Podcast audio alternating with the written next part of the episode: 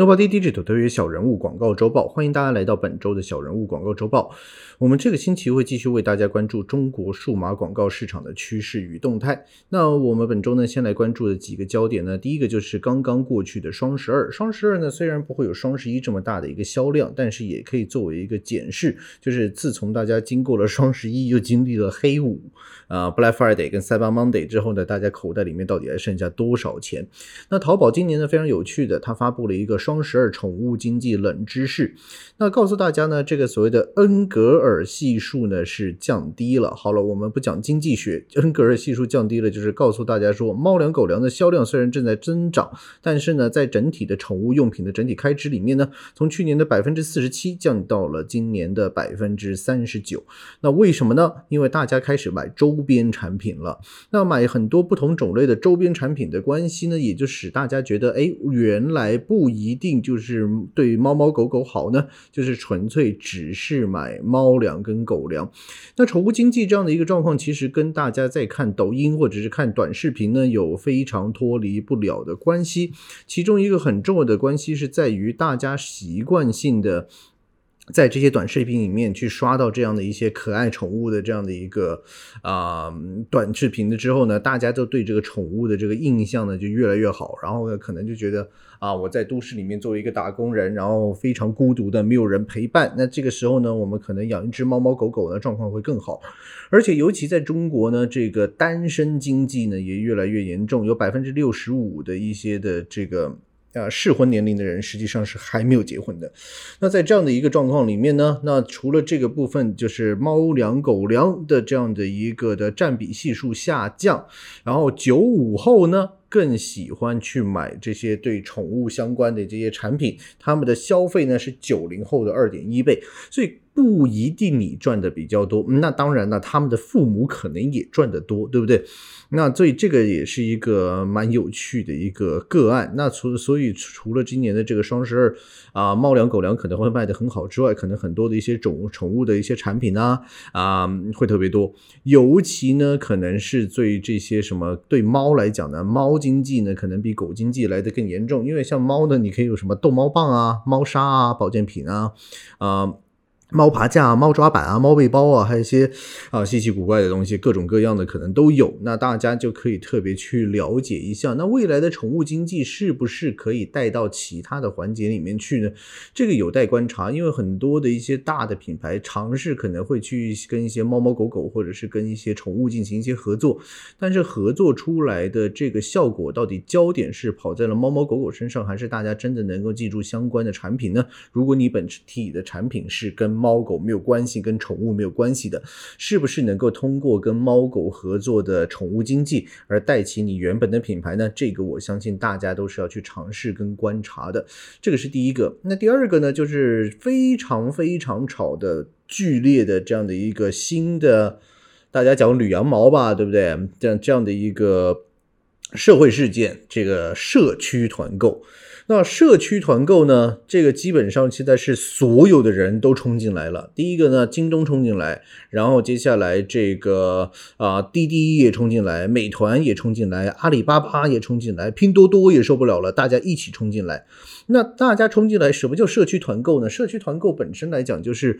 把你家里原本你要做这些像生鲜市场，像之前比如说像是这个现在的美团优选也好，或者是像是之前的这个阿里巴巴。旗下的这河马先生都好，其实他们的目标就是把你家里买菜去菜市场的这样的一个过程，去这个街口小区小店这样的一个过程，把它全部变成网上。那这个部分有一点不太一样，因为其实之前来讲的话，已经有每日优先呢、美团买菜啊，或者是这样的一些生鲜电商。那这样的一个的方式呢，是直接送货上门。那当然跟这个有什么不一样呢？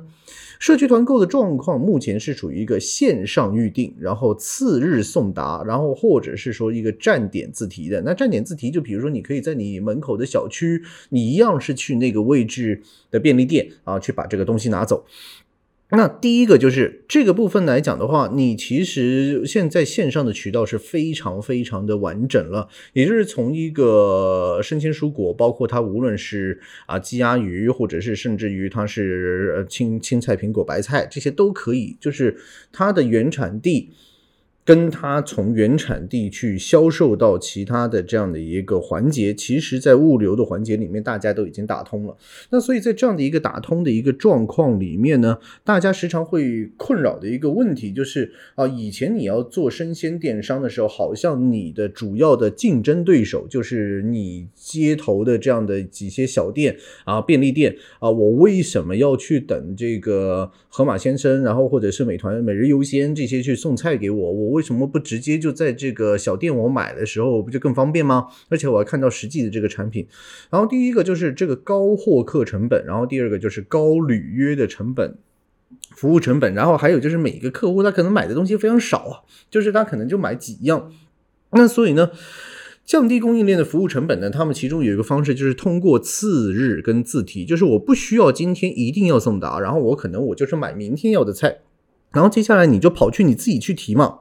那你自己去提的状况之下，就是比如说你现在目前像美团这样的讲讲法，就是啊，我设置一些团长，然后这些团长呢，就等于是一些啊，你可以把它当成是顺丰的这样的一个自提站，你就直接去这个位置自提站去提了，那你就减少了在运送过程之中。啊，你可能有的一些损耗，然后也都减少了许多的人力成本。那你这些人力在分拍、分分批、在分装的这样的一个呃成本上面来讲的话，这些大大减掉，你就可以减少了不少这个过程中的成本，然后把这个成本就回馈变成就是啊补贴的部分，就直接你可能菜价就降下来了。那目前来讲的话，其实市场上面的这个氛围呢是非常的严重，因为在这个大家拼命进入这样的。一个战局之前呢，其实只有兴盛优选呢是属于头部玩家。那现在美团呢是疯狂的加进去，那之后呢，当然阿里巴巴的这些也不停的在冲进来。那未来到底哪一家会出现一个呃比较大的这样的一个？嗯，就是占的这个社区板块会比较大呢，这个是有待观察的。因为除了大家的供应链跟大家的物流之外，也很看大家在怎么样在做一个线下的一个拼杀。这个线下的拼杀就是主要大家怎么样去呃霸地盘呢？就是霸这些团长，你就有点像这个大富翁的状况。一个小区里面可能我有大概五家的这个便利店，那这五家的便利店到底哪一家归了哪一个的大头？那你归了这个大头之后，当然你就不能做其他的大的团长了。那你这样的一个状况就会有一个不同种类的分别。那。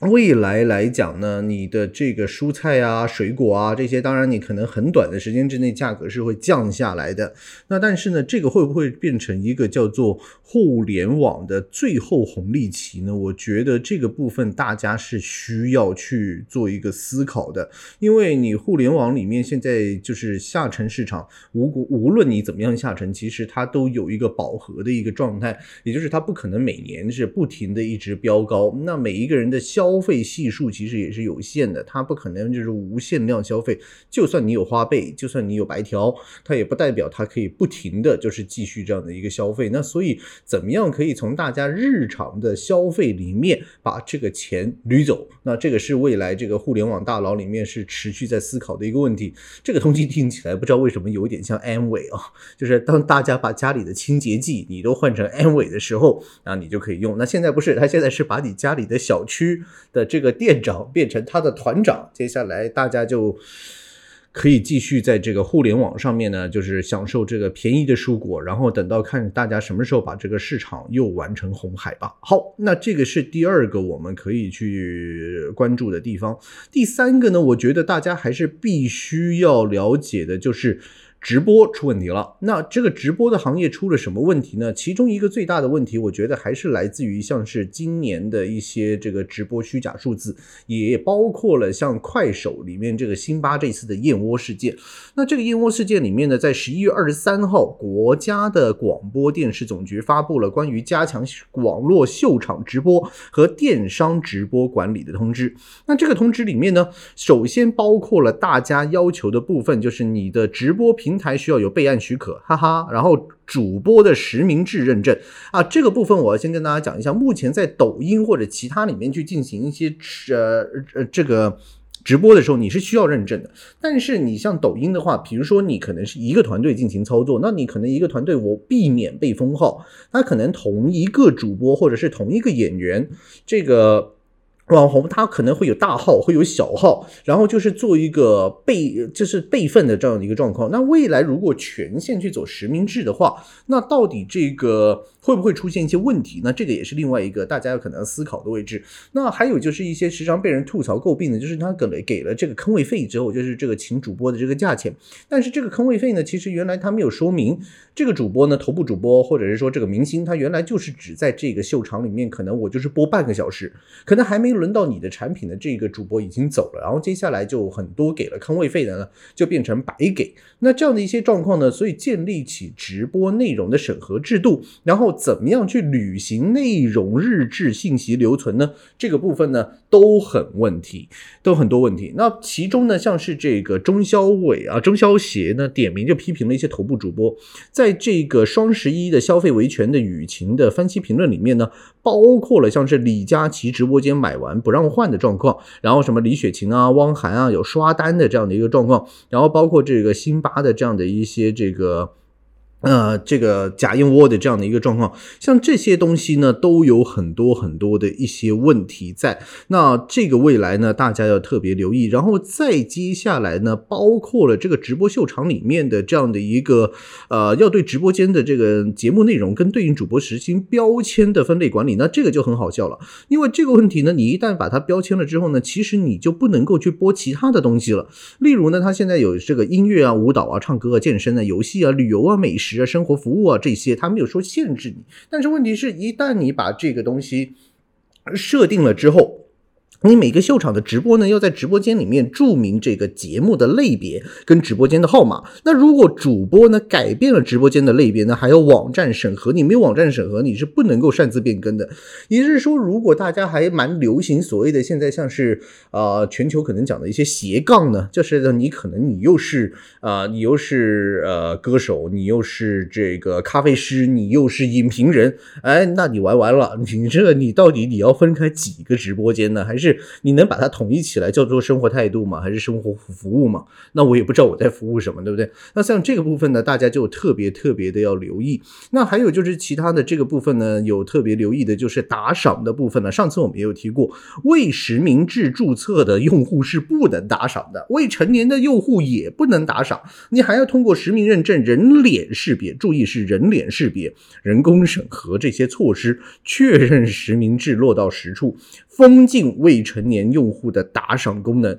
然后平台应应应这个每个用户的每次、每日、每月的打赏金额要有限制。那所以这个部分当然呢，你可以就是说，哎，你这个减少了刷单，你刷单减少了，这个是明白的。那但是当你把这个部分封禁了，那有些大主播其实就做不起来了，因为。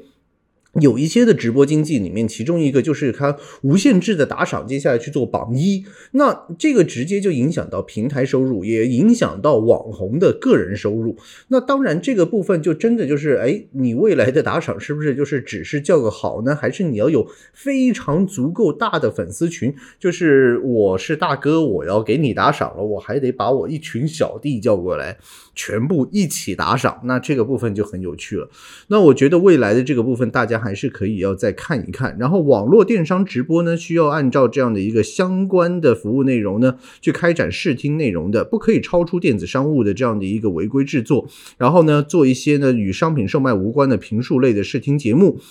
啊，所以各式各样的这样的一些的这样的一个内容呢，其实大家要非常的留意，因为这一份通知呢，目前来讲就是一旦成为这个现实，现在目前叫做通知，那这一个通知呢，基本上就是等于一个新的规条管理，那后面怎么样去落实呢？大家就要再努力去看一看了。那但是呢，这个部分呢是非常需要去做一个。注意的，因为接下来呢，可能大家对于直播间的运营者或者直播的营销人员呢，未来还能不能够有一些所谓的头部主播，或者是说大家的坑位费还能不能收的这么开心呢？我觉得呢，这个会是一个非常非常重要的一个问题，那大家可以去做一个。这特别的一个关注，那我们本周的小人物广告周报就到这里结束。如果各位对我们节目有任何问题呢，可以通过电邮 info at nobody digital 点 co，或者是我们的网站。triple w 到 nobody digital 点 co 呢，跟我们进行联系，然后也欢迎大家咨询我们任何关于你的企业怎么样进入中国的数码广告市场的这样的一个状态，啊，我们也很乐意去为各位解答。下个星期再见，拜拜。